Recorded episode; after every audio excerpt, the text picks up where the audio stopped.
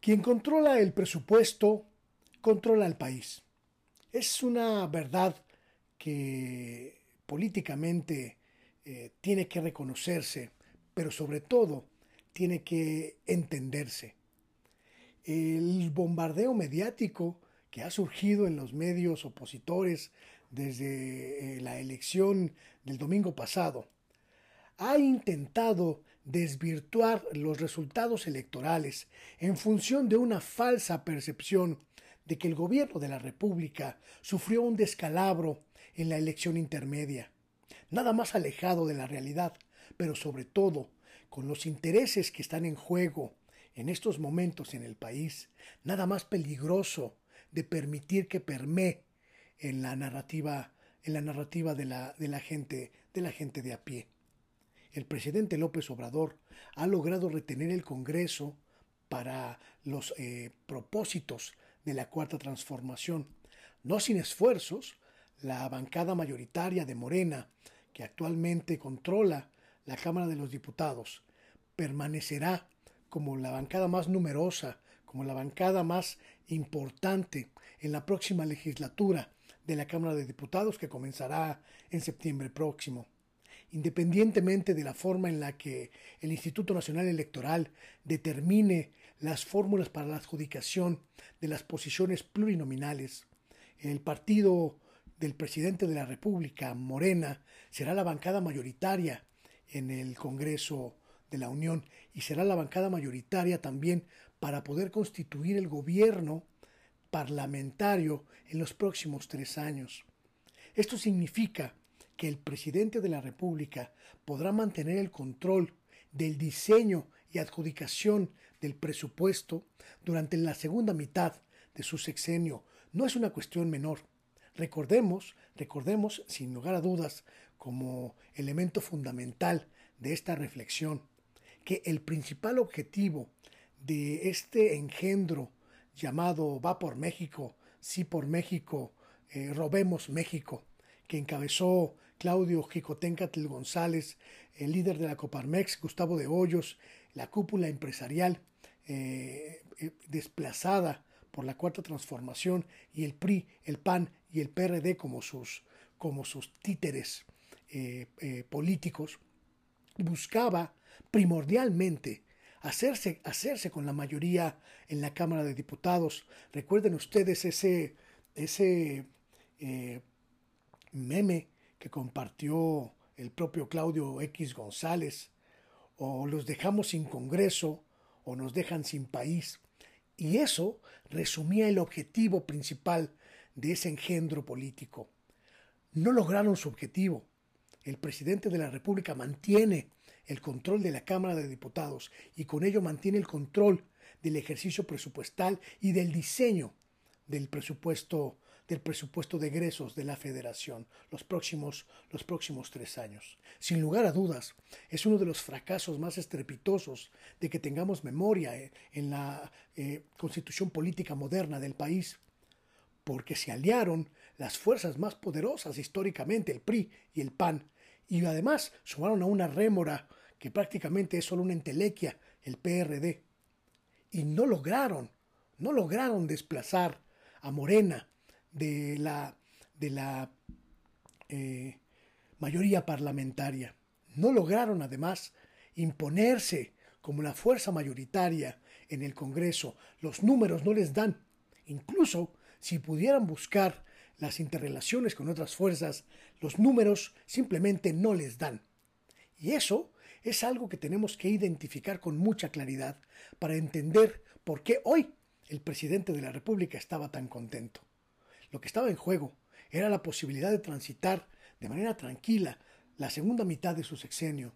o de enfrentar la turbulencia política que representa tener un Congreso adverso tener un Congreso que pudiera significar un dique, un bloque, un muro para los intentos y los eh, esfuerzos de la transformación. La dinámica mediática en favor del viejo régimen, la dinámica mediática que se conglomeró en torno de esta fuerza PRI-PAN-PRD y la oligarquía empresarial, intentará, como ha intentado ya desde ayer, desde ayer domingo, eh, pues modular eh, la derrota que sufrió esta, este conglomerado político, tratando de hacernos creer que en realidad se trató de un triunfo. Sin embargo, es evidente que tenemos que, tenemos que festejar los ciudadanos y las ciudadanas porque no lograron arrebatarnos el Congreso, pero además tenemos que pensar que los eh, próximos días, las próximas semanas, el gobierno del presidente López Obrador tendrá que hacer un trabajo parlamentario fino para constituir esas mayorías eh, parlamentarias que le permitan seguir gobernando. No será de ninguna manera eh, inusual, no será de ninguna manera raro que el presidente busque alianzas en el PRI, un partido que en la primera mitad del sexenio se sumó a una buena cantidad de reformas constitucionales que le interesaba eh, a la cuarta transformación. No será eh, poco usual que se busque la interrelación con el partido del movimiento ciudadano, pero me parece, desde la perspectiva eh, que veo en los resultados del PREP y de la composición de la próxima Cámara de Diputados, que esa supuesta bisagra en el Congreso será sin duda la bancada parlamentaria del PRI, que constituirá uno de los bloques políticos más sólidos para que Morena y los intentos de la cuarta transformación puedan transitar los diferentes cambios. Lo que vamos a ver ahora en la Cámara de los Diputados será un proceso parlamentario mucho más intenso, una discusión parlamentaria también mucho más intensa, pero en términos numéricos y en términos reales, las correlaciones de fuerzas prácticamente permanecen, prácticamente permanecen igual. Esto, sin lugar a dudas, es un, es un éxito para la transformación, tomando en cuenta, como habíamos comentado en otro oficio del reportero, que en los diferentes eh, sexenios de 2000 a la fecha, los presidentes enfrentaron en la elección intermedia una significativa debacle en términos de posiciones en la Cámara de los Diputados que les eh, eh, ponía cuesta arriba la posibilidad de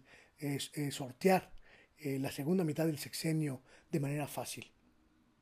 Esto no está ocurriendo con el presidente López Obrador y eso es algo que tenemos que, identificar con mucha claridad y replicar sobre todo con mucha, con mucha claridad. Hay otros elementos que tenemos que leer en esta elección intermedia que iremos diseminando a lo largo de la semana conforme tengamos los datos más precisos, más actualizados y más contundentes de la elección. Sin embargo, es importante hoy determinar que el Parlamento, que el Congreso mexicano va a jugar un papel significativo, pero que la presidencia de la República, el gobierno del presidente López Obrador, va a seguir teniendo aliado al poder legislativo. Y eso significa que la transformación va, que la transformación se consolida y que llegaremos a 2024 con una muy buena cantidad de reformas constitucionales de gran calado no menores, verdaderamente significativas, que van a representar un antes y un después en la historia reciente de este país. Observar lo que va a ocurrir en las cámaras, observar lo que va a ocurrir en los congresos estatales, es una cuestión que tenemos que ir aprendiendo, tenemos que entender, tenemos que entender cómo va a funcionar la nueva composición de la Cámara de Diputados y cómo va a funcionar el intento opositor por dinamitar la mayoría en el Congreso. Hay que estar atentos al INE y a observar cómo van a hacer el proceso de adjudicación de las eh, posiciones plurinominales. Hay que estar atentos a cualquier posibilidad de arrebatarle a Morena en el escritorio lo que no pudieron arrebatarle en las urnas. Está claro que la autoridad electoral es aliada de este grupo político que se constituyó como opositor a Morena. Y está claro también que el árbitro electoral jugó en contra de Morena y seguirá jugando eh, en, los próximos, en los próximos meses. Es importante estar atentas, estar atentos a lo que ocurra en el INE en cuanto a la certificación, llamémosle así, del proceso electoral que vivimos el día, el día domingo.